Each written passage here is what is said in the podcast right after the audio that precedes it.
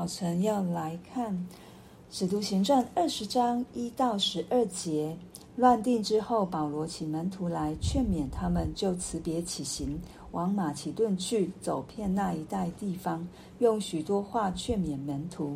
然后来到希腊，在那里住了三个月，将要坐船往叙利亚去。犹太人设计要害他，他就定意从马其顿回去。同他到亚西亚去的有毕里亚人毕罗斯的儿子索巴特、帖撒罗尼迦人亚里达古和西公都，还有特庇人该犹并提摩太，又有亚西亚人推基古和特罗菲摩。这些人先走，在特罗亚等候我们。过了除酵的日子，我们从腓立比开船，五天到了特罗亚，和他们相会，在那里住了七天。七日的第一日，我们聚会波饼的时候，保罗因为要要次日起行，就与他们讲论，只讲到半夜。我们聚会的那座楼上有好些灯烛，有一个少年人名叫犹推古，坐在窗台上，因困倦。沉睡。保罗讲得多时，少年人睡熟了，就从三层楼上掉下去，扶起他来，已经死了。保罗下去伏在他身上，抱着他说：“你们不要发慌，他的灵魂还在身上。”保罗又上去擘饼吃了，谈论许久，直到天亮，这才走了。有人把那童子活活的领来，得的安慰不小。啊，经过我们昨天看到。罗马的书记官安定安抚了这一些引起暴动的啊迪米丢这一个行业的人之后，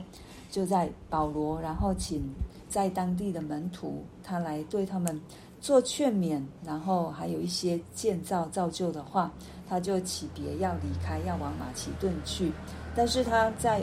要往马其顿的路程当中，还没到。搭船的地方，他还是一样走遍了那一带地，用许多话来劝勉造就在那地的门徒。然后他就到了希腊，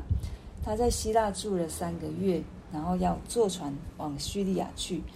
但是在这一段路程，我们看到他可能应该原本是要搭船回耶路撒冷，要去过逾越节。然后呢，在这当中，他听到犹太人，他。应该是要船上应该是有有非常多犹太人，他就听到这一群犹太人人就要人就要逼迫他杀害他，所以当他有这样的消息之后，他就取消原本的原本的行程的方式，他继续用走路的，对，这样往前。那我们看到，其实，在这一段，那我们看到保罗其实非常对于教会的弟兄姐妹，他常常是用真理来教导。而且他到那一个地方，通常他不会只有待一天，可能也都会有三天以上的时间，对，继续在那边去用神的话来建造当地的门徒，也让在当地还没有认识主的人可以听到福音来信靠主。对，那保罗继续往前，我们也从接下来他大概哦这一行人大概有九个人左右。对，有哪一些人跟他一起呢？那这一些的名字啊，代表着各地要西，代表着各地的教会，也是保罗传扬的外邦人所建造起来的教会。然后他们要送着他们的奉献馈赠，一起到耶路撒冷。所以我们看到，在这过程当中，保罗很少一个人行动，即便是一个人待在一个地方，他也非常渴慕。他的同工可以赶快来跟他一起同工，所以从保罗的这一群同工里面，不论他们是因为送着要送着这些奉献到耶路撒冷而一起同行，不论如何，就是在保罗的思想里面，他就是需要团队，然后他也不会让自己陷落在一个一个孤单的境况，一个一个人的境况，对，他一定会有团队，然后一起行动。然后他也会使看到团队当中的每一个人可以被使用的地方，所以这也是神在教导我们：我们要有团队，我们要一起一起为着这个福音齐心的努力，让更多的人可以来信靠来信靠这位又真又活的神。当然，我们在团队当中，我们自己也是蒙受鼓励的，我们也是会蒙受帮助。当我们软弱的时候，弟兄姐妹也可以来帮助我们。所以，神主耶稣在差派他的门徒出去的时候，我们也看到他是两个两个出去的，就好像保罗也曾经写过，嗯，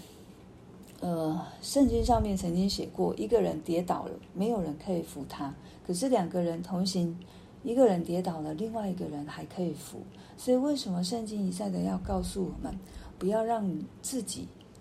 沦落到只有自己一个人？当我们疫情开始之后，我们改为线上了，所以之后久而久之，可能不出门聚会，对我们来讲是一件非常方便的事情。可是，也很容易让我们陷落到一个，我们就没有跟教会的肢体有任何互动的机会。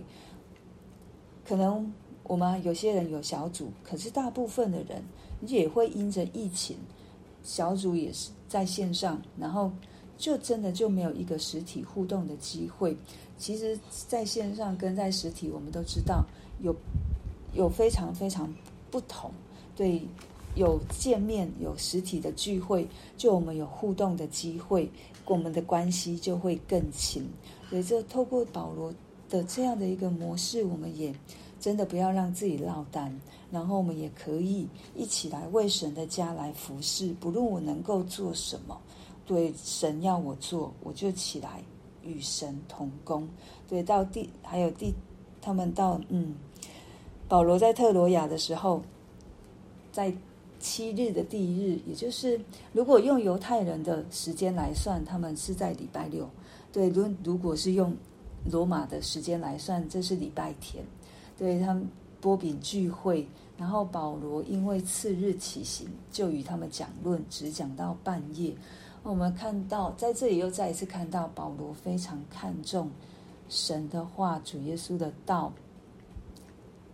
一再跟他们讲论，只讲到半夜。为了什么？因为他隔天就要起行了。之后再回来，他也不知道哪时候，所以他能够讲，他就赶快抓紧时间来建造门徒，来栽培这一位弟兄，来让这些弟兄姐妹的属灵的生命更加的茁壮，好来面对他们那时代的光景，逼迫也好，假先知也好，或者是自己的灵命不稳定也好，都是在保罗要建造的这样的一个，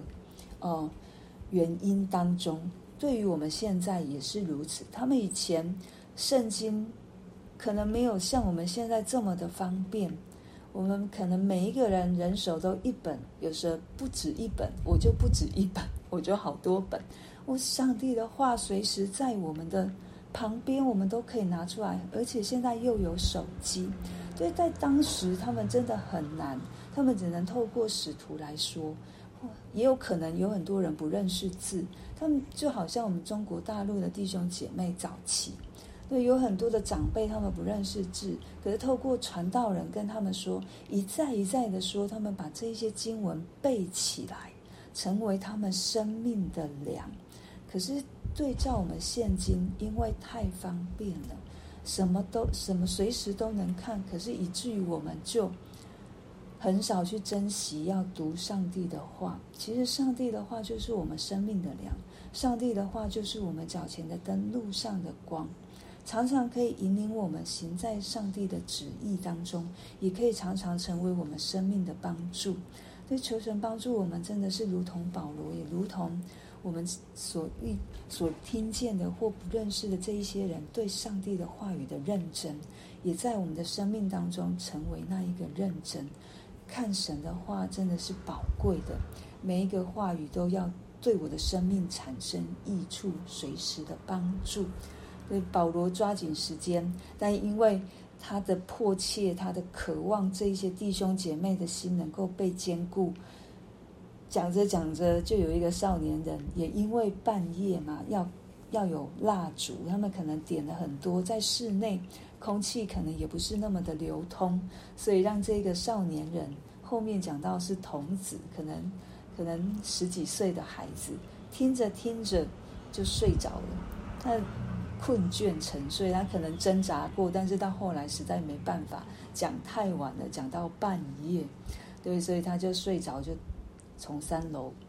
掉下去。所以在当时掉下去的时候，保罗也跟着下去了，他没有继续讲。我们看到保罗，他也真的是关心每一个人的需要，每一个人的状况。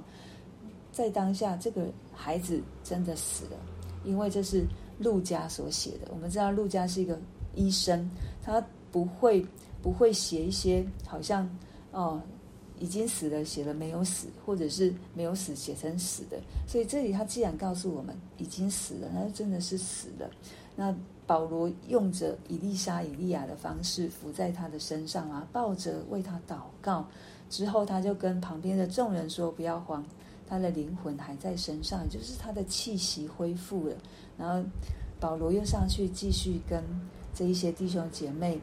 波饼，就是团契的时间。接着也谈论了许久，可能也有很多人有很多的问题在这当中。对于保罗所告诉他们的真理有问题的，他们就跟导保保罗在那边讨论，直到天亮，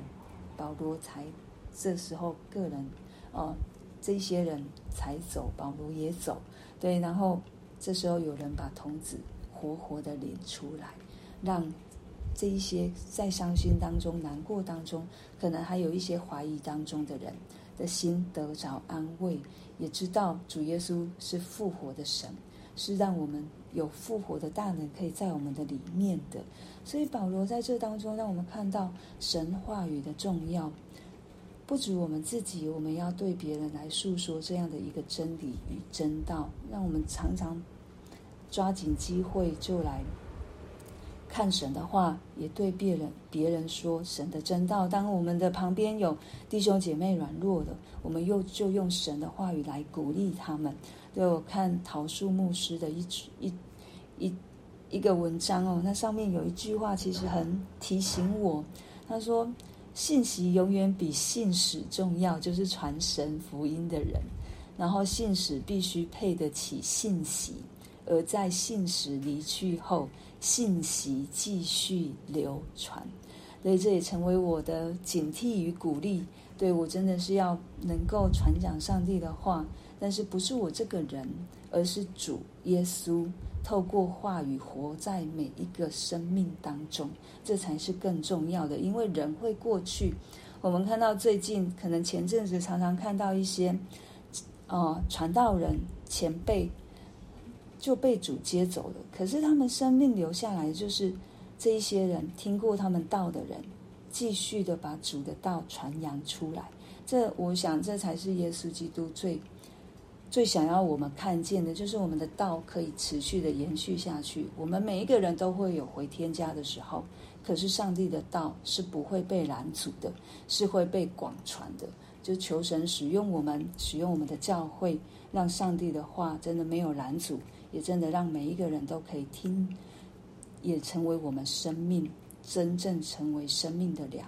按着我们神所给我们的。去活出神所要我们活的生命样式，我们就为着